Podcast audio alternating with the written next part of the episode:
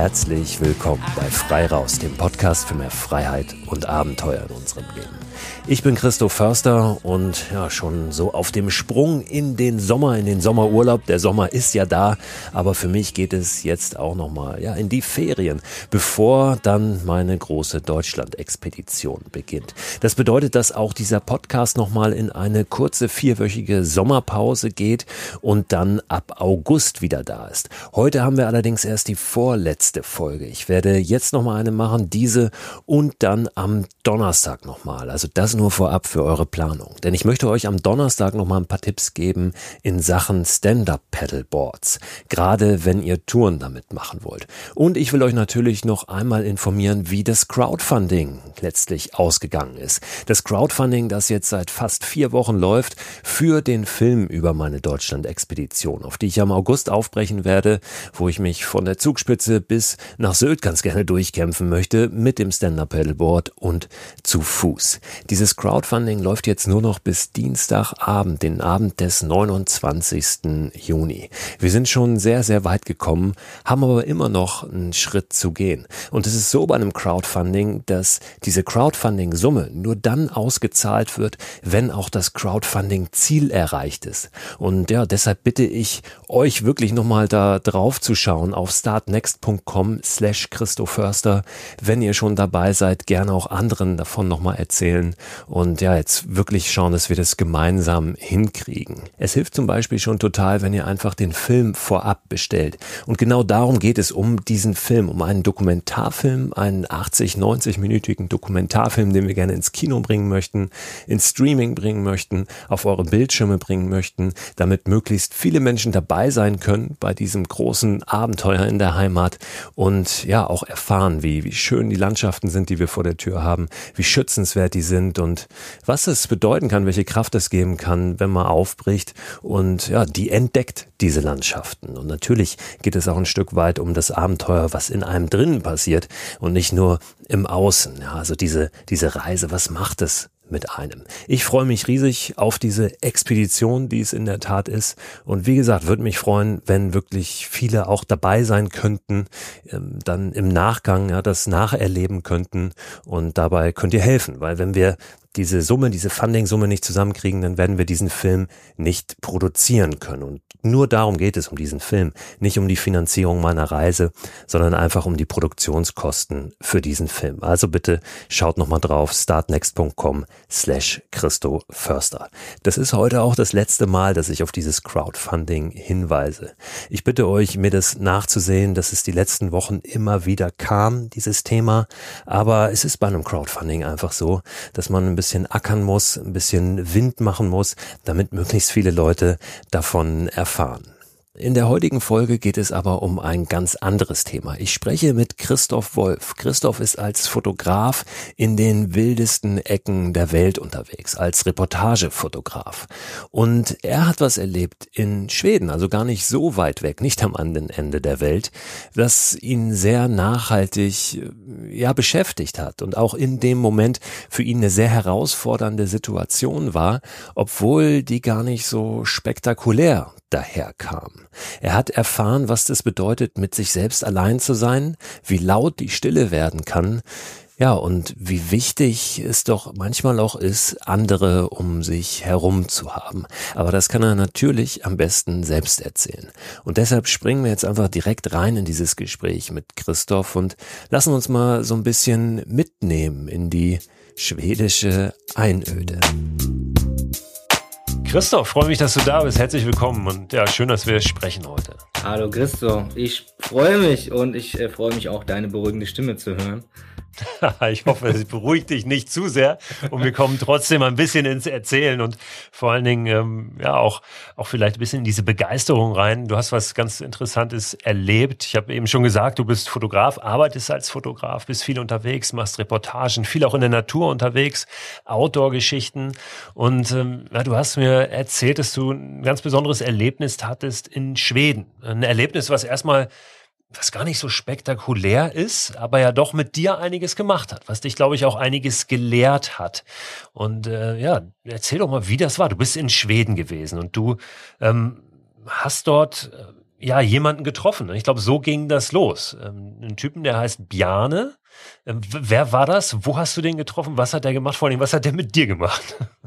Ja, äh, Bjarne ist ähm, ein ehemaliger Musiker einer, ähm, ja, ich sag mal, äh, sehr lauten äh, Grindcore-Rockband, so ist, glaube ich, die richtige Bezeichnung aus Schweden. Also damals äh, zu seinen Zeiten sehr erfolgreich mit MTV-Gigs und mit Universal-Plattenvertrag und so. Ähm, und ähm, dieser Mann äh, hat nach seiner Karriere das Einsiedlerleben äh, in Schweden gewählt. Und ja, ich wollte diesen Mann für ein Interview treffen, um herauszufinden, wie es denn ist, als ähm, ja, Einsiedler zu leben und ähm, was einen dazu bewegt oder dazu bewegt, es zu machen. Ja, und ähm, das Ganze ist ein bisschen anders abgelaufen, als ich das eigentlich äh, wollte. Bevor wir dazu kommen, vielleicht nochmal zwei Fragen. Die eine ist, wie bist du überhaupt auf den Bjarne gekommen? Also woher hast du erfahren, dass der als Einsiedler mal gelebt hat? Und dann die zweite, was ist das überhaupt ein Einsiedler? Das muss man einmal erklären.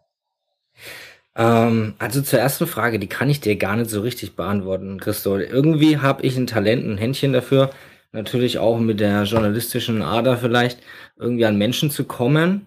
Und irgendwie ist es mir auch in Schweden ge ge gelungen. Also meine Schwedenreise ganz ursprünglich war ja auch eher eine Reise für mich. Ich habe einfach Zeit für mich gebraucht. Ich habe einfach Straßen gebraucht, die, die, die ganz lang sind, um einfach gut nachdenken zu können. Ja, habe mich dann erkundigt nach einem Einsiedler, weil mich das selbst beschäftigt hat, wie jemand denn lebt und wie man mit sich selbst klarkommt, wenn man denn so alleine ist. Das war ja auch ähm, zu der Zeit von äh, oder ist in der Zeit von Corona reingefallen und ich habe es im Prinzip einfach noch mal ja für mich multipliziert dieses äh, Alleine sein. Und ähm, die zweite Frage müsstest du jetzt noch wiederholen, bitte. Was ein Einsiedler eigentlich ist? Ah, ein Einsiedler, ich glaube, das ist ein dehnbarer Begriff. Ähm, für mich ist äh, Björn, Björn ja ein Einsiedler, weil er ähm, außerhalb im Wärmland gelebt hat und ohne fließend Wasser, ohne Strom, ohne, äh, ohne Heizung und auch wirklich, ähm, ja, ähm, mit den Tieren gelebt hat, also der hat mit denen gearbeitet, der hat die aber auch gegessen, also seine Schafe auch geschlachtet, ähm, hat aber auch ganz, ganz, ganz viel selber angebaut und sich damit sehr beschäftigt, wie es ist, autark ähm, dort zu leben. Was hat der Bjorne, du hast es gerade schon schön schwedisch ausgesprochen, ja, nicht so äh, deutsch wie ich, Bjarne. Was ja, hat der dir erzählt über falsch gehabt. Ja, ja. Du, du, hast es gelernt wahrscheinlich da, dafür, ne? Was hat der dir erzählt über das Einsiedlerleben? Hm. Also wie das so war natürlich, du hast es gerade schon ähm, angedeutet, was er dort getan hat, wie, wie er gelebt hat und ähm, dass er unter anderem da mit Tieren gelebt hat, auch äh, diese Tiere genutzt hat, um sich von denen zu ernähren. Aber was hat das mit ihm gemacht? Also wie, wie hat er das, äh, was ist so sein, sein Blick auf dieses Einsiedlerleben? Vielleicht auch äh, im Rückblick für ihn ja, ne? er macht das heute nicht mehr was mir einfach an, an der Stelle so eingefallen ist, war eigentlich so mein Blick auf ihn, den ich erstmal hatte, mit der Erwartungshaltung, die ich äh, diesem Menschen begegnet bin, war eher so, ich treffe jetzt eine Person, die ist absolut irgendwie, also sie hat einen Grund, warum sie sich von der Gesellschaft ja irgendwie entfernt hat. Vielleicht jemand, der ein bisschen abgebrüder ist, jemand, der halt berechnet ist, jemand, der niemanden braucht, so eine Person, die nicht empathisch ist. Also irgendwie hatte ich so, so die Erwartungshaltung von jemandem, der niemanden braucht, der für sich alleine sein kann, nicht zu niemand braucht und so. Und ähm, das wurde sofort gebrochen, als ich dort ankam und er mich äh, mit äh, Christoph schon so mit Namen begrüßt hat und aus diesem Haus ähm, die Treppen so runtergehüpft ist und sein Hund hinterher und seine Katze ähm, und mich da umarmt hat und so begrüßt hat, als, als wäre ich, ein, als wäre ich ein Teil der Familie gleich. Das, ähm, und das hat sich auch so weitergeführt. Das war für mich ähm, von meiner Seite aus ähm, ein wichtiger Punkt, ähm, den ich vorher gar nicht so auf dem Schirm hatte. Ich hoffe, deine Frage ist damit teilweise beantwortet. Wie schätzt er das so ein? Also wie, wie sieht er dieses Einsiedlerleben und warum hat er sich irgendwann dann entschieden, nee, ich will doch wieder unter Leute? Also was hat das so mit ihm gemacht? Hat er, hat er dir das erzählt? Ja, darum druckt sich so ein bisschen um die Frage rum. Ähm, also er hat mir ja gar nicht so viel erzählt. Darum ist ja auch die Geschichte anders zu verlaufen. Aber was er auf jeden Fall mir erzählt hatte, der ja Bjarne ist ja jetzt nicht mehr ein Einsiedler. Also für unsere Verhältnisse auf jeden Fall noch irgendwie draußen, aber für schwedische Verhältnisse relativ normal. Der, er, er, lebt so in einem alten äh, Ferienhaus aus Holz von 1947 und baut da auch so selbst an, hat aber hat aber Strom und ist Wasser erschlossen. Ähm, und was er mir so erzählt hat, warum er warum er das aufgehört hat, war damals Arthrose in den Fingern und weil einfach dieses Leben sehr sehr hart, vor allem in den Wintern draußen ist und er es einfach körperlich auch nicht mehr so geschafft hat. Der Grund, warum er dorthin ist, war ähm, ja diese diese laute Welt, dieser äh, diese diese Tournee, dieses Tourneeleben, diese ständige Veränderung, diese Geschwindigkeit. Ähm, und er hat auch in, ähm, in Stockholm und in Göteborg ähm, gelebt. Ähm, was ihn dann irgendwann auch von den Menschenmengen her einfach dann so äh, zu viel wurde, dass er das Einsiedlerleben äh, dann für sich bewusst gewählt hat. Jetzt hast du schon angedeutet, dir zweimal, äh, dass die Geschichte ein bisschen anders ausging, ja, ähm, als du die ursprünglich so geplant hattest. Also du bist eben nicht nur äh, dann zu ihm hin und hast ein bisschen mit ihm gequatscht, sondern na, die Geschichte drehte sich noch ein wenig weiter. Wohin? In welche Richtung? Ja, richtig. Ich war ja bei äh, Björn mehrere Tage und wir hatten eine sehr, sehr gute Zeit. Ähm, ich habe auch die Zeit dort irgendwo vergessen. Ich weiß gar nicht mehr. Ich glaube, ich war da mittlerweile schon vier, fünf Tage dann dort. Und wir haben zusammen gekocht, wir waren zusammen spazieren, wir hatten sehr, sehr gute Gespräche äh, von Anfang an. Wir hatten lange Spaziergänge. Es war wirklich toll und irgendwie kam ich so auf mein Interview zurück, auf das ich, das ich ja eigentlich äh, über mit ihm machen wollte und auch das ja eben, er war ja der Protagonist im Prinzip dieser, dieser Story. Ähm, und dann stellte ich so diese finale Frage, mit der ich gekommen war, endlich nach mehreren Tagen nochmal, ähm, ja, wie ist es denn als Einsiedler zu leben und was macht es so mit dir? Und ähm, ja, Björne lacht nur und sagt, ähm, ja, ähm, das musst du selber rausfinden.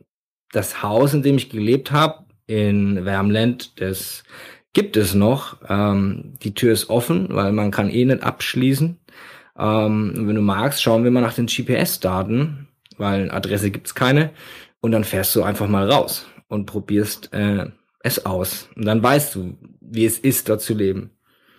Ja, und ich habe halt erstmal so ein bisschen gezögert. Es war schon, ähm, ich glaube, das war damals Oktober. Ich war fast zwei Monate äh, in äh, Schweden insgesamt unterwegs mit meinem VW-Bus. Und äh, dann noch weiter in den Norden zu fahren, war dann so Überlegung. Und ich wusste auch, da kommt was auf mich zu. Ähm, das wird vielleicht gar nicht mal so angenehm. Aber ich habe mich dann dazu entschieden, weil ich musste diese Chance einfach ähm, packen, ja jetzt äh, ja ein Haus einfach irgendwo, was da steht, die Tür ist auf. Wem, wem gehört dieses Haus? Also ist das das Haus von Björne oder ist das ein Haus, irgendein Haus, was da verlassen äh, in der Gegend herumsteht und da auch Björne da schon einfach ähm, die Tür aufgemacht hat und die Zeit drin verbracht hat? Weil das ist ja aus dem deutschen Denken heraus, ist das ja kaum vorstellbar. Ja, aus dem deutschen Denken raus ist so einiges kaum vorstellbar in Schweden, wenn du dein VW-Bus unterwegs bist und so in die Straßen reinfährst, in die, in die Wälder ähm, und dir kommt der Förster entgegen und ähm, du denkst, jetzt gibt's Ärger und er winkt dir freundlich, ähm, dann merkst du mal, äh, ja, wie eigentlich so die deutschen Verhältnisse sind. Ähm, mit ja mit diesen Regelungen. Ja, tatsächlich hat äh, Björne damals dort ähm, geholfen. Also bevor er dort gelebt hat, hat er dort geholfen. Es war ein, ein Überbleibsel von einem Hof und ein älterer Mann hat dort gelebt und den hat er geholfen bei der Arbeit, ähm, so die Wiese zu mähen und ähm, solche Sachen. Und dieser Mann, das zeigt auch so ein bisschen so die Verhältnisse in Schweden und diese Einsamkeit. Dieser Mann ist irgendwann gestorben und ähm, da er niemanden hatte, hat er Bjorne dieses Haus vererbt. So kam dieser Musiker, sage ich jetzt mal, ähm, ja, zu diesem Haus. Also es ist sein Besitz. Mhm. Kannst du mal beschreiben, wie das da, wie das war, als du da angekommen bist? Du bist ja dann dahin gefahren, wahrscheinlich eine ganze Ecke gefahren durchs Nichts, äh, weil dieses Haus ja sehr im Nichts, im Niemandsland steht. Wie, wie, was war das für ein Gefühl und wie sah es da aus? Ja, also erstmal hat sich so dieses Gefühl in einem selbst so auch ein bisschen aufgebaut mit dieser Länge der Fahrt, ne, in so wellenförmigen Schotterpisten von Wald wieder in die Hori äh, wieder den Horizontblick wieder in den Wald rein und es hörte einfach nicht auf und so langsam hatte man irgendwie so ja, kam auch so ein bisschen so das Gefühl in einen auf, Mensch, jetzt bin ich schon seit Stunden unterwegs vom letzten Dorf entfernt. Ähm, ja, so langsam wird's ernst, so irgendwie so in die Richtung. Ne? Also ja, und ich hatte dann ähm, eine, Sch eine Schranke gesehen irgendwo an einem Waldweg und ich wusste gar nicht so richtig, die war offen, wie alles einfach offen ist scheinbar dort. Und ähm, ja bin dann in diese diese diesen Waldeingang reingelaufen und bin auf eine Lichtung gekommen und da stand ein Haus. Und ehrlich gesagt war ich mir sehr unsicher ob es dieses Haus ist und was denn passiert, wenn es nicht das Haus ist und es irgendjemand gehört, der da irgendwie mit seiner Knickschrotflinte äh, irgendwie auf der Veranda steht, wird wahrscheinlich nicht ganz so entspannt bleiben, wenn ich da so in die Ecke schleich, weil man einfach wirklich im Nirgendwo ist. Deswegen habe ich erstmal so vorsichtig so, hey, gerufen, ob da jemand da ist. Da kam aber nichts. Es war dieses, meine Stimme hat nicht gehalt, die ist einfach verschluckt worden von diesem Ort. Mm, das ist eine, du musst dir vorstellen, du bist auf einer Lichtung, die ist mit lauter zugewucherten, hohen, äh, graubraunen Gräsern. Ein altes ähm, Holzhaus steht relativ in der Mitte. Ähm, auf der linken Seite ein, eine große Dornenhecke, riesen, riesengroß, wo äh, Bjorne noch zu mir meinte, ja, da steht noch ein Auto, wenn du das vielleicht noch irgendwie brauchst, dann dann kannst du das benutzen. Und dann wurde mir die Relation klar. Es war irgendwie so ein ganz, ganz alter VW, der komplett eingewachsen war, Meter hoch. Also ich weiß nicht, wann da das letzte Mal jemand war, aber dieses Auto wirst du definitiv nicht mehr fortbewegen. Ähm, und ansonsten war da gar nichts. Und du konntest nur bis zur ersten Baumreihe schauen, in jeder Himmelsrichtung. Und es war so mit diesem Anfahrtsgefühl, du wusstest, du bist schon weit rausgefahren, aber du konntest dann ergreifen, wie weitläufig es um dich herum ist.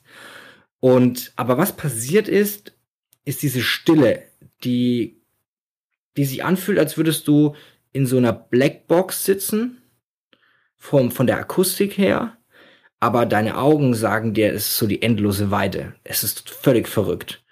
Und das war so das erste, was mir aufgefallen ist, dieser fast schon dieser Druck auf den Ohren bis hin zu, du spürst deinen eigenen Puls im Ohr.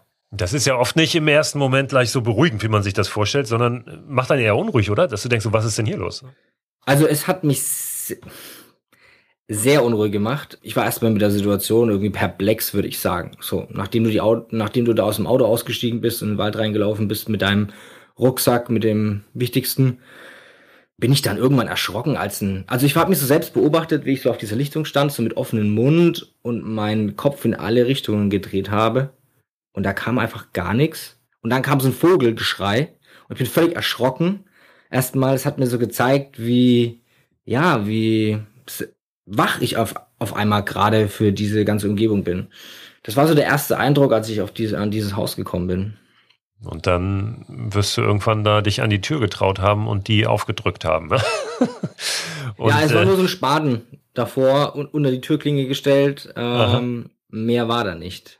Also hätte theoretisch jeder rein gekonnt und äh, das ist ja auch was, was wir uns wahrscheinlich hier gar nicht vorstellen können. Wenn sowas irgendwo leer steht, dann ist das zugesprayt und, und irgendwelche Leute haben da mal ihr Unwesen getrieben und so ein Haus in Schweden im Nichts, das steht da wirklich einfach jahrelang und, und keiner kommt vorbei ne, und treibt da was auch immer. Ähm, Jetzt, jetzt hast du dann die Tür, nachdem du den Spaten weggenommen hast, aufgemacht. Wie sah es denn da drinnen aus? Also war das noch eingerichtet oder war es da genauso zugewachsen wie draußen im Garten?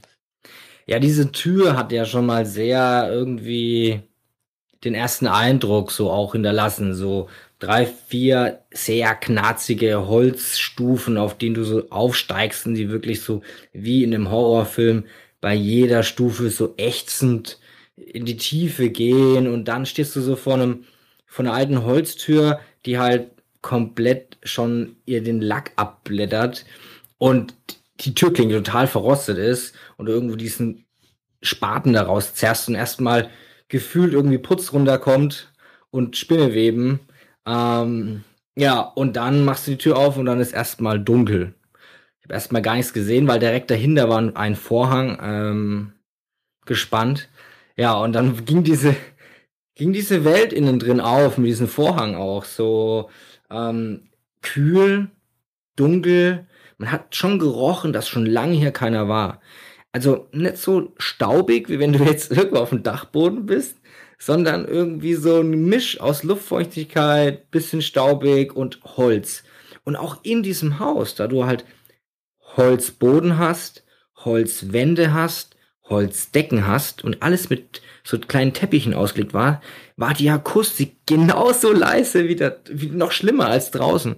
Es war so, es hat noch mehr, noch mehr geschluckt das ist mir als erstes so aufgefallen. Also immer wieder diese Stille, die ist immer, mit der war ich immer wieder irgendwie so ähm, die ersten Minuten und auch während meiner Zeit dort konfrontiert. Ja, und da drin stand ähm, kleiner Tisch, so ein uriger Tisch mit zwei Stühlen dran, ähm, ganz sporadisch, ähm, eine Küchenzeile, ein Gusseisenofen, ein altes Bett mit ungefähr sieben Deckenschichten drauf, eine alte Nähmaschine und ein alter Sessel. Das war so ähm, die Einrichtung. Und ein paar Gummistiefel, genau. Also soweit alles Wichtige, was man in Schweden braucht wahrscheinlich. Kein Strom, ne? also kein, keine technischen Geräte. Und fließend Wasser oder nicht? Nee. nee. Kein Wasser, eine Toilette, also eigentlich ein Stuhl mit einem Loch und einem Eimer darunter und einem großen Sack, ja, ähm, Holzspäne, das mich sehr an meinen ersten Hamster erinnert hatte, weil es dieses allergleiche Streu ist. Ja, nee, es gibt kein Wasser. Das ähm, musst du im Wald holen oder finden. Das konnte mir Björne auch am Anfang nicht erklären, wo das ist. Ähm, und du hast zum Heizen halt einen Holzofen. Und Holz gab es wahrscheinlich genug, irgendwo schon was geschlagen. Oder wie, wie kalt war es überhaupt da? Du warst, warst du im Sommer da? Nee, ich war damals äh, Anfang Oktober. Das ist ja schon ein bisschen frischer auch, ne? gerade oben, wird schon, oben in Schweden. Das heißt, äh, frisch, da musst du schon heizen.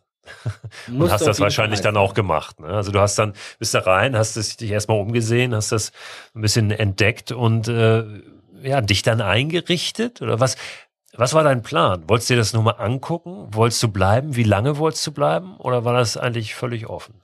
Hm, also so die ursprüngliche Herangehensweise war ja, war die oder meine, die Herausforderung, die ich gedacht habe, die auf mich zukommt, ist so, du musst dort draußen Wasser finden, du musst dort draußen Holz finden im Wald erstmal, das passende Holz und schlagen und diesen Stamm auch zurückzerren und zerkleinern und ähm, ich muss dort draußen kochen und ähm, aber das war es nicht. Vielleicht auch, weil es für mich jetzt irgendwie nichts Neues ist ich finde mich in der Natur zurecht. Ich ähm, war in ein paar Ländern und so und in Dschungelgebieten und solche Sachen. Also ich kann damit auf jeden Fall umge äh, umgehen und man kann mich irgendwo rausschmeißen und ich finde auf jeden Fall irgendwie zurück oder ich werde es überleben. Das war irgendwie doch nicht die Herausforderung. Ähm, ich habe das Wasser dann auch irgendwann ähm, gefunden, weil ich nachts einen Bär oder irgendeinen großen Elch, auf jeden Fall irgendwas Riesiges gehört habe, das in diese Wasserstelle reingeplatscht ist. Und am nächsten Morgen habe ich mich dann aufgemacht in die tiefer, tieferen Regionen wo Moos ist, wo Mücken sind, konnte dann so das ausfindig machen, wo das Wasser ist. Ähm, hat dann aber auch gleichzeitig, vielleicht gerade deswegen, weil es für mich jetzt irgendwie nicht die primäre Herausforderung war, so mit mir konfrontiert. Also da bin nur noch ich geblieben. So, was mache ich denn jetzt hier? Diese Frage, die du mir gerade stellst, die habe ich mir jetzt dann auch irgendwann gestellt. Du richtest dich ein und du lebst dich da ein und erkundest du die Umgebung und irgendwann stellst du dir die Frage, halt, was mache ich denn ähm, jetzt hier? Konntest du die, diese Frage für dich beantworten? Oder hast du sie erstmal offen gelassen und hast einfach erstmal, erstmal gemacht, was man so macht, äh, in so einem Ablauf im Prinzip? Ja, du bist schon äh, beschäftigt so mit den essentiellen Dingen dort. Da bleibt eigentlich so gar nicht so viel Zeit in den ersten Tagen. Ich glaube, die Frage war eher so, warum bin ich hier? Also, was suche ich denn hier? Ähm, es hat sich ja auch irgendwie, war das auch so eine Finalisierung meiner Zeit, in der ich in Schweden unterwegs war. Tatsächlich eine Reise, die irgendwie ganz, ganz anders war als meine vorhergehenden Reisen, weil egal ob ich in Kirgisistan irgendwie mit Nomaden gelebt habe oder in den Mangrovenwäldern die Völker bei den Völkern war oder whatever, irgendwo in Vietnam irgendwie durch bin, bis nach China, irgendwie bin ich immer mit Menschen zusammen. Also irgendwie triffst du immer wieder Menschen, es kommt Information auf dich zu. Ähm, ob das der Guide dabei ist oder wie man als Journalist sagt, Fixer, oder ob das einfach Bekanntschaften sind, die du einfach auf den Weg machst. Und in Schweden war das gar nicht. Das ist auf einmal weg gewesen. Das war so, da kam nichts, da kam keine Resonanz, es kam keine Information auf mich zu. Und dadurch, dass ja diese Stille auch noch da war, blieb einfach nur noch ich und in meinem eigenen Gefühl, wie es mir so geht. Und damit habe ich dann angefangen zu arbeiten. Wie geht's mir eigentlich damit, wenn da nichts ist? Was, was, was löst es so in mir aus? Und ähm, das zu nutzen, an sich zu arbeiten und sich zu reflektieren auch ganz bewusst. Du hast ja eingangs gesagt, dass du überhaupt auf diese Reise aufgebrochen bist nach Schweden. Das war eine Reise für dich. Das war jetzt nicht im ersten Sinne irgendein Auftrag oder du warst hinter einer Geschichte her. Hatte das einen Grund, vielleicht auch damals eher so ein bisschen unterbewusst, dass das, ich muss jetzt mal für mich was herausfinden, was dann letztlich vielleicht auch ein bisschen mündete in deiner Zeit in, in diesem Haus, äh, von dem du gerade schon äh, kurz erzählt hast, wie es aussieht. Ähm, Gab es dafür einen, einen konkreten Anlass, warum du gesagt hast, ich möchte jetzt mal auf ein inneres Abenteuer gehen und mich selbst ein bisschen besser verstehen?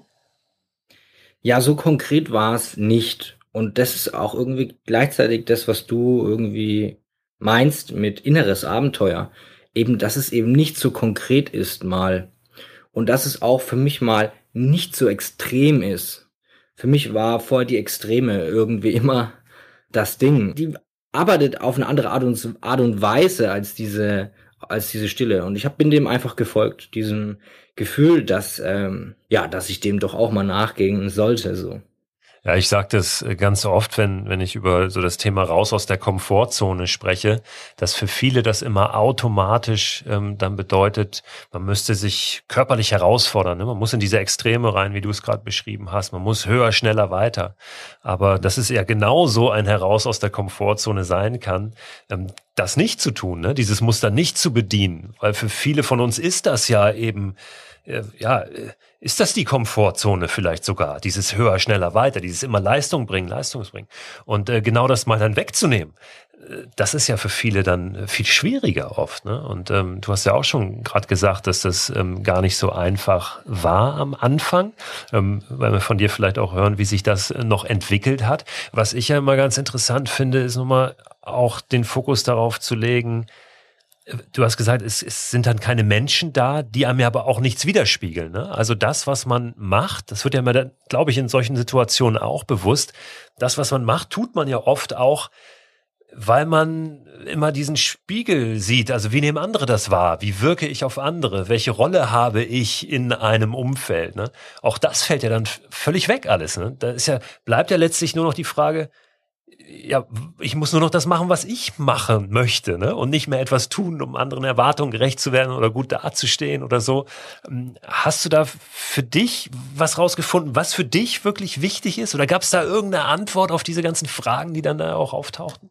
Ja, du bist da ja auf jeden Fall schon sehr auf den Punkt gekommen, ähm, dass man da irgendwie nur das noch macht, was man äh, machen will. Aber der Weg ist viel, viel länger. Also auch ich nehme mich da irgendwie so ein bisschen raus. Ich glaube, ich bin nie so dieser gesellschaftsgepeitschte Mensch gewesen, der immer schon irgendwie manche Wertigkeiten hinterfragt hat und gleichzeitig trotzdem Teil des ganzen Systems natürlich bin. Das erste, das mir irgendwie da aufgefallen ist, ist halt einfach, es ist, was, also wenn die Frage heute steht, was mache ich denn heute, war mir erstmal irgendwie so der Gedanke, es ist irgendwie völlig egal, wie viel ich heute mache, wie viel Holz ich schlag, also einen bestimmten Bündel brauche ich, aber wie viel und wie toll und wie schnell ich das mache, ist völlig egal. Es wird ja keiner mitbekommen. Keiner sieht, was du tust. Und gleichzeitig wurde auch wieder so diese eigene Existenz nochmal so ein bisschen in, in ein neues Verhältnis gestellt. Das hatte ich auch in anderen Ländern, bei anderen Situationen. Aber da war es, ähm, auch dieses, es ist egal, ob du heute aus diesem Wald wieder rauskommst. Es ist wurscht, wenn du da draußen fällst, stirbst. dann wird diese Sonne genauso auf und untergehen und die Vogel, Vögel genauso zwitschern wie zuvor auch. Also deine Existenz, deine Wichtigkeit deiner Existenz ist auch irgendwie, äh, wurde mir nochmal gespiegelt, dass sie eigentlich nicht relevant ist für diesen Globus und nicht, also für diese, für diese Natur, die wir da dauernd betreten. Was mir auch in Bangladesch zum Beispiel mit den König, mit diesen Tigerregionen klar wurde, plötzlich war ich nicht mehr die Spitze der Nahrungskette. Ein ganz, ganz verrücktes Gefühl. Plötzlich ist da jemand draußen, der schneller, stärker und, und unsichtbarer als du und einfach super leise und der, du wirst definitiv den kürzeren ziehen, so. Um die Frage dann weiter auch so zu führen, das ist richtig Arbeit, also das war richtig Arbeit, zu sagen, ah, eigentlich ist es echt unangenehm. Diese Stille ist unangenehm, diese Situation ist unangenehm. Eigentlich möchte ich gehen. Eigentlich möchte ich gehen. Und dann habe ich wieder so zurückgeführt, aber wohin möchtest du denn gehen? Und nachdem ich mir diese Frage nicht beantworten konnte, wusste ich, ah, okay, das ist Flucht und dann wieder rein in diese Frage wieder weiterzuführen, ja, ähm, was würdest du denn tun, wenn es keiner sieht, um darauf zurückzukommen, was du jetzt irgendwo, was du schon mal fallen gelassen hast, so diese, diesen Satz. Was würde ich denn tun, wenn es keiner sieht? Und es dann nochmal weiterzuführen zu der eigentlich wahnsinnig grundsätzlichen Frage, was tut mir eigentlich gut? Das war so dieser, ähm, dieser Prozess, der, ähm, den ich dort ähm, ja mir erarbeitet eigentlich habe. Ein Prozess, äh, den du zu Ende geführt hast oder ähm, wo du eigentlich sagst, das ist total wertvoll gewesen, dass ich den angestoßen habe und dass ich überhaupt diese Frage mir erstmal erarbeitet habe. Weil ich könnte dich jetzt fragen, was ist denn die Antwort darauf? Was tut dir denn gut? Ja? Ähm, ich weiß es nicht, ob du eine Antwort hast, aber vielleicht ist es auch gar nicht so entscheidend, jetzt schon eine finale Antwort darauf zu haben, ja, aus dieser Zeit, sondern einfach auch sich diese Frage erarbeitet zu haben und die einfach mitzunehmen, die zu bewegen und die auch weiterzudrehen. Tatsächlich habe ich mir da äh, was mitgenommen. Ich denke, was die Erwartung von vielen Menschen ist von Reisen, ähm, dass dann die große Erkenntnis kommt. Ähm, dann kann ich jedem Zuhörer mitgeben, du wirst alles mitnehmen. Du nimmst alles mit. Du hast ein anderes Umfeld, um es ähm, ja anzugehen, ja. Aber glaub nicht, dass deine Probleme verschwinden, wenn du woanders bist auf diesem Planeten. Also es wird dich begleiten. Gleichzeitig gibt es dir auch die Chance, etwas mitzunehmen weiter auf deine Lebensreise. Und es war so. Also was habe ich dort gelernt? Ich denke, am Ende geht es irgendwie immer um die Waage auch was du gesagt hast mit diesem Extrem, es muss immer extrem sein. Also je nachdem, was für ein Typ Mensch, ist es ja auch nicht richtig oder falsch. Es ist auch völlig okay. Es darf auch alles da sein. Ich denke, nur am Ende ist es die Waage, die man irgendwie für sich finden muss. Und es ist nicht 50-50. Ich glaube, die Jage, die, so eine Waage ist bei jedem anders kalibriert. Ne? Aber man sollte schon diesen Gegenpol zu seiner Waage irgendwo äh, doch mal finden und da auch mal ein paar Gewichte drauflegen, dass sie auch eine Bedeutung und ein Ohr bekommt. Ähm, du hast eben gesagt, dass es auch für dich ein, ein, wichtiger Punkt war, zu erkennen, ich bin eigentlich total unwichtig. Ja, hier in diesem ganzen System, auf diesem Planeten, ähm, wobei das vielleicht auch nicht die ganz korrekte Formulierung ist, sondern ähm, ja, es, es passiert nichts, wenn ich jetzt nicht mehr da bin, groß, ja. Also ähm, natürlich wird es Menschen geben, die, die dann traurig sind, ja. Aber ich, in ich Bezug glaub, auf wissen, die Natur meine ich jetzt. Genau, wir wissen auch, was, was du meinst. Das ist ein feiner Unterschied ja, in Bezug auf die Natur. Da kommen wir vielleicht auch gleich nochmal auf den, auf den Unterschied. Was hat das für dich in der Konsequenz bedeutet? Ähm, dankbarer zu sein, dafür da sein zu dürfen? Ich glaube, man stellt sich auch die Frage, wie viel Wertigkeit hat mein eigenes Tun im Sinne von was äh, gebe ich anderen? Was kann ich bewegen? Was kann ich verändern? Auf was, was möchte ich aufmerksam machen? Um dann eben doch in dem in, der in der Gesellschaft eine Rolle zu spielen. Und da sind wir bei diesem Unterschied, ne, glaube ich. Ähm, es ist ja ganz schön herauszufinden, wie funktioniere ich da draußen alleine als Einsiedler? Ja, ähm, wie wie mache ich mich da? Ähm, was tut mir da gut? Aber nun war auch dein Vorhaben nicht ähm, als Einsiedler dort bis ans Ende deiner Tage zu leben, sondern ähm, da kommen wir dann ja wieder zurück in dieses gesellschaftliche Umfeld und da das darf man ja nicht ähm, ausblenden, ne? ähm, weil das existiert ja. Und da haben wir natürlich dann auch wieder eine Rolle. Aber ähm, so wie ich das verstanden habe, hast du was mitgenommen aus dieser Zeit dort alleine. Ähm, zum Beispiel ja, ein paar Ideen, ähm, was du denn einbringen kannst auch in diese Gesellschaft. Und dass es vielleicht auch nicht nur immer darum geht, weiß ich nicht, ähm, extremes Beispiel jetzt ähm, Reichtum anzuhäufen, weil das ist eh wurscht. Das, ist, das verschwindet eh. Das, das spielt keine Rolle so im Gesamtkontext. Ist das richtig? Absolut, ja ich sehe das auch als zwei Seiten. Einmal diese Natur und einmal diese, diese, diese Gesellschaft. Und diese, diese Natur suggeriert einen da draußen auch, dass alles so okay ist, auch wie es ist, so.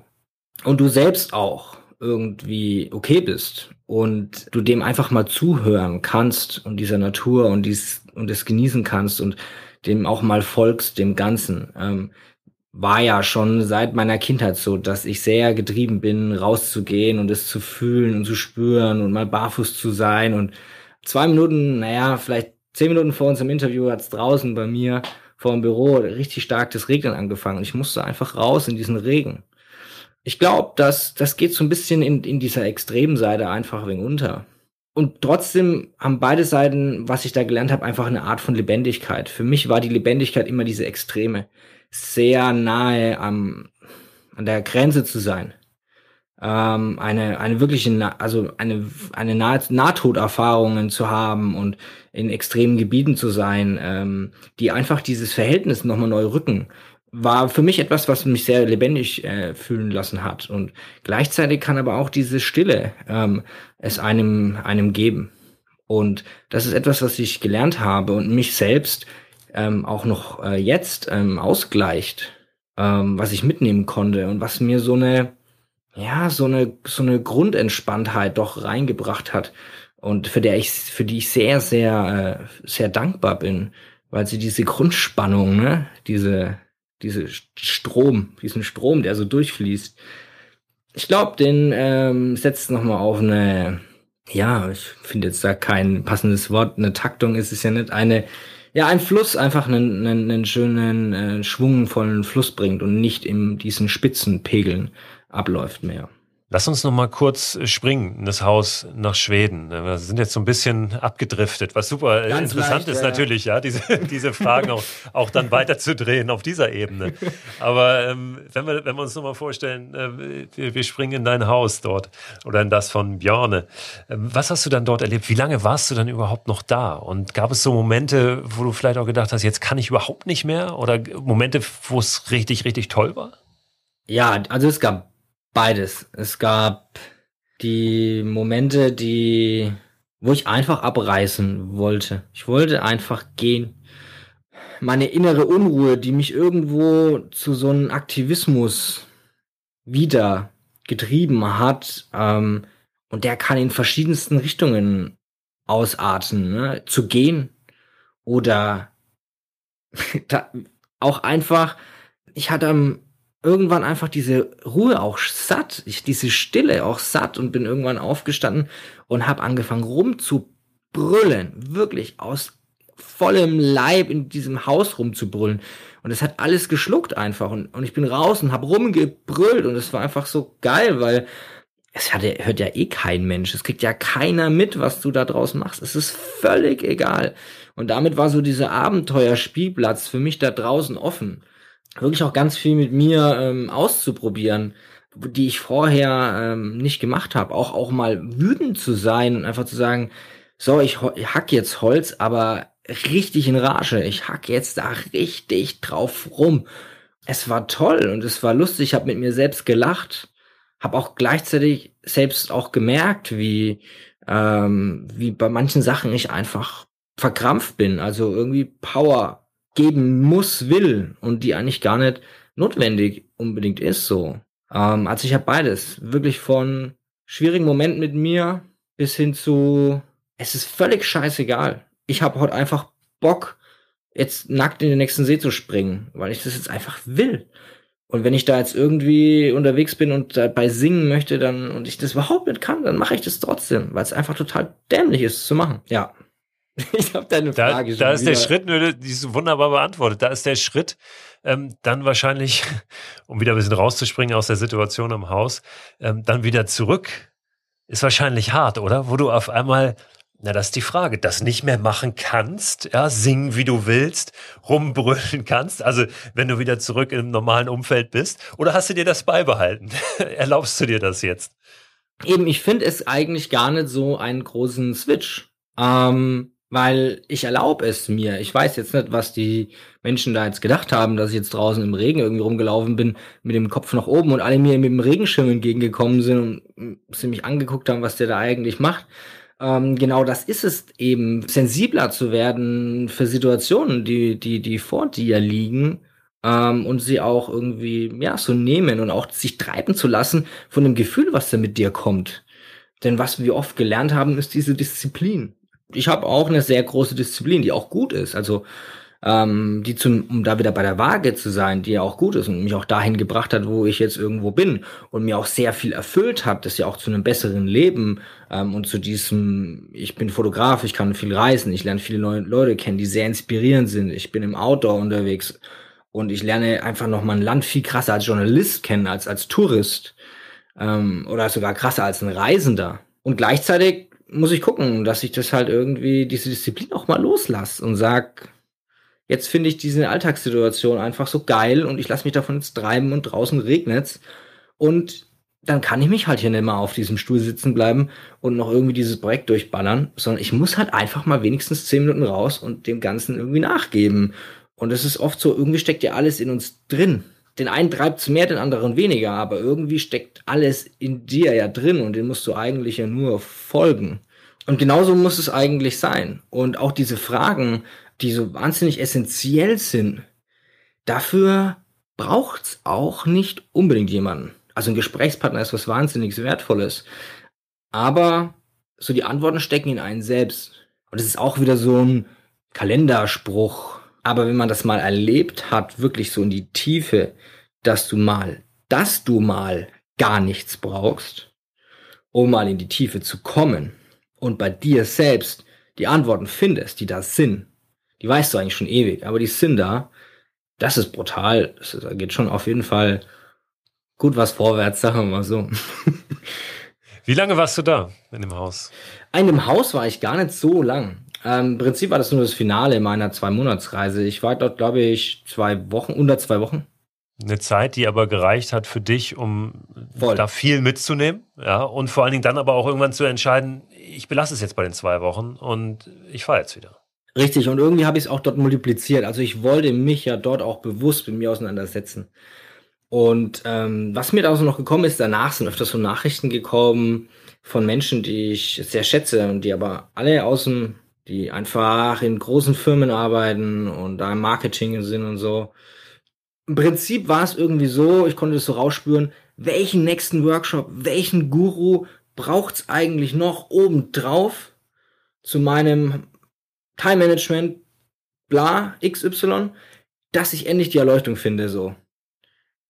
Und es war so, ja, gar nichts. Du brauchst halt mal einfach mal nichts. Du brauchst einfach mal nur dich selbst. Das ist zu einfach, glaube ich, für diese Gesellschaft. Ja, vor allem auch nichts, was du kaufen kannst, ne? Du hast das vorhin gesagt, wir sind Geld so drauf. Ist doch scheiße. Wir sind so drauf äh, konditioniert auf diesen Konsum, dass immer, wir wollen uns dann ja auch, wir wollen was kaufen und dann wir kaufen uns die Lösung, ja. Wir zahlen dafür gerne auch viel Geld. Je mehr, desto besser ist die Lösung wahrscheinlich, ja. Und dann bezahlen wir da 2000 Euro, um ein Retreat zu machen für eine Woche in einem Einsiedlerhaus in Schweden. Und dann ist das auch was wert, ja. Aber wenn das nichts kostet, dann kann es doch nicht gut dann sein. Dann ist es ja, ja komisch. Also, kann doch nicht gut sein. Wie denn auch? Genau. Und man sucht eben durch diesen Konsum, hat, neigt man ja auch irgendwo dazu, irgendwie auch ähm, gar nicht mal selber so in die Umsetzung zu kommen. Jetzt äh, bist du schon eine ganze Zeit wieder da. Ähm, was heißt wieder da? Du bist ja viel unterwegs. Ja? Du bist äh, ein, ein Reisender, ähm, der immer wieder auch Neues entdeckt. Äh, du hast vorhin schon so kurz angedeutet, du bist in, in Vietnam gewesen, Richtung China unterwegs. Das ist, glaube ich, ein Projekt, was jetzt gerade kurz zurückliegt, oder? Was hast du da gemacht? Ursprünglich habe ich in Vietnam ähm, zwei Journalistenkollegen ähm, besucht, die da damals aus dem Kongo gekommen sind wegen der Ebola-Krise. Ähm, und dann kam mir die Idee, Mensch, ich bin noch nie Motorrad gefahren. Und ich wollte immer dieses Gefühl vom Motorradfahren verstehen. Ähm, und war mir irgendwo relativ schnell klar, dass ich das irgendwie auf dem Fahrparcours mit fünf Runden in Deutschland wahrscheinlich nicht, äh, nicht fühlen werde. Und ähm, ja, in Vietnam ist das möglich, sage ich jetzt einfach mal. Also es ist nicht legal, aber es ist, ich habe, das war auch Teil des Abenteuers so. Ähm, ja, und habe mir eine Enduro-Maschine ähm, geschnappt und habe meine Kameraausrüstung drauf geschnürt und habe mir überlegt, wie lange könnte ich denn brauchen, um das irgendwie zu lernen und bin dann durch äh, Vietnam bis nach China gefahren. Um Motorradfahren zu lernen, was du noch nicht Um Motorradfahren zu lernen ja. und äh, durch die Bergdörfer gleich noch, weil ich habe ja eine Enduro, ich wollte ja auch ins Gelände und wollte dort die Menschen dort oben äh, begegnen, die in den Bergdörfern leben. Und äh, wie ist das ausgegangen? Hast du es gelernt oder musstest du ähm, bittere, mit bitteren, bitteren Schmerzen erstmal ein bisschen Lehrgeld zahlen? Also ich musste dort auf jeden Fall, äh, ja, ich hatte ein paar äh, schwierige, sehr schwierige Situationen, äh, die auch sehr gefährlich waren, ähm, auf Brücken, wo ganz viele Bretter einfach gefehlt haben dass eigentlich so ein Vorderrad einfach mal durchgehen würde oder Teeplantagen auf hatten, die ich fast runtergestürzt wäre. Oder ein Kupplungshebel, der abgerissen ist und ich fünf Tage lang irgendwie gesucht habe, dass ich jemanden finde, der das reparieren kann gelernt. Ich bin sehr vorsichtig darin zu sagen, ich kann etwas. Also wenn ich sage, ich kann etwas, dann kann ich das wirklich. Und Motorradfahren wird wahrscheinlich nicht dazugehören. Und jeder eingeschworene Motorradfahrer, der jetzt zuhört, würde die Hände über den Kopf schlagen. Ähm, deswegen äh, würde ich sagen, ich glaube, ich habe gelernt äh, oder verstanden, was das Gefühl am Motorradfahren ausmacht. Das war ja eigentlich meine ursprüngliche äh, Frage mit der Hoffnung, ich könnte es währenddessen lernen, sagen wir mal so sicherlich auch einfach ein bisschen ähm, ein, für dich ein Anlass überhaupt aufzubrechen. Ne? Das finde ich auch immer wichtig. Dass, es geht ja gar nicht darum, irgendwie jetzt ein Ziel zu haben, was wir dann unbedingt erreichen müssen, sondern wir brauchen eigentlich irgendeine Idee, irgendeinen Anlass, äh, der uns aufbrechen lässt. Und dann eben ja, wird der Weg ja zum Ziel. Ne? Auch wieder ein Kalenderspruch, ja. Aber einige von denen sind ja durchaus wahr. Die sind wahr, aber die sind einfach, glaube ich, ähm, in der Gesellschaft einfach zu oberflächlich irgendwie äh, wahrgenommen oder gesagt. Und manche davon sind auch einfach schlecht. manche davon sind auch, ja, egal. Aber du weißt, was ich meine. Es sind so Sätze, die, die mir manchmal kommen, oder Erkenntnisse, die mir manchmal kommen, wo ich mir dann denke, Mensch, den gibt's doch bestimmt schon seit ein paar Jahren als Kalenderspruch.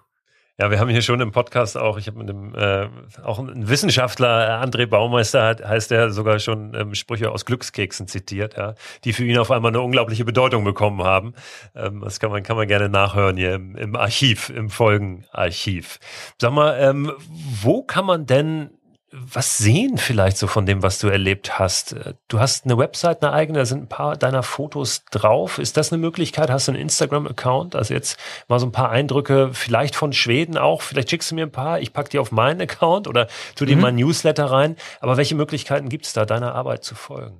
Also mir selbst so am, zu folgen und was ich mir so gerade in den Kopf gesetzt habe, ist, glaube ich, äh, Instagram eine sehr gute Adresse. Ähm, Christoph mit äh, CH wie du aber ich habe ein F am Ende. Minus Wolf wie der, äh, wie der Wolf, wie das Tier. Äh, nee, stopp, Christoph.wolf bin ich auf Instagram und äh, ansonsten christoph-wolf.com. Da sind alle meine äh, Projekte als Fotograf drauf ähm, und äh, diese Projekte, die ich mit mir selbst gemacht habe und fotografisch ausgedrückt habe, sind da auch zu finden. Genau. Ja, vielen Dank. Vielen Dank dafür und vielen Dank auch für das Gespräch, für die Einblicke. Fand ich sehr, sehr spannend. Danke, dass du die Zeit genommen hast, dass du da warst und wünsche dir natürlich viele weitere große, kleine Abenteuer nach außen und nach innen. Ich danke dir, das wünsche ich dir auch, Christo, und äh, ich drücke dir auch die Daumen für deine anstehenden Abenteuer und Abenteuer mit dir selbst. Ja. Ja, und damit ist eigentlich alles gesagt. Ihr habt erfahren, wo ihr mehr Infos über Christoph findet. Ihr habt erfahren, dass es ein paar Fotos geben wird auf meinem Instagram-Account, Christoph Förster. Fotos von Schweden, von dem Haus und von dem, ja, was Christoph da so gesehen und erlebt hat.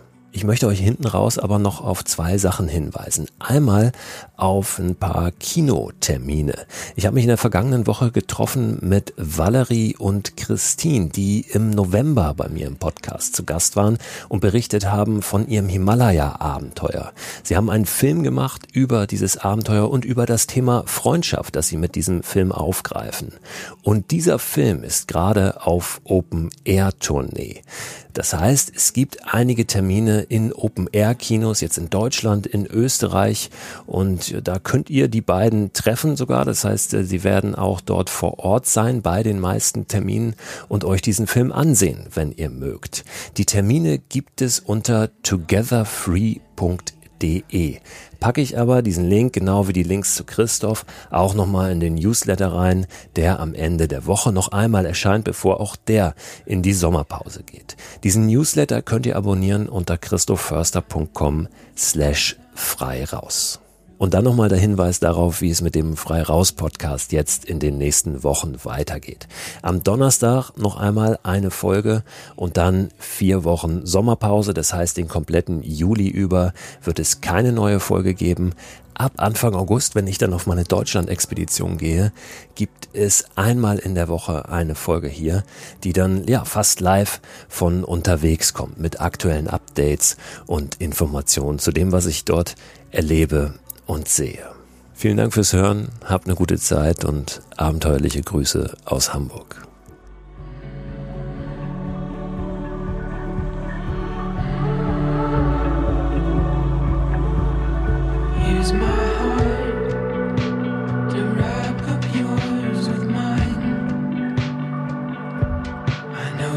words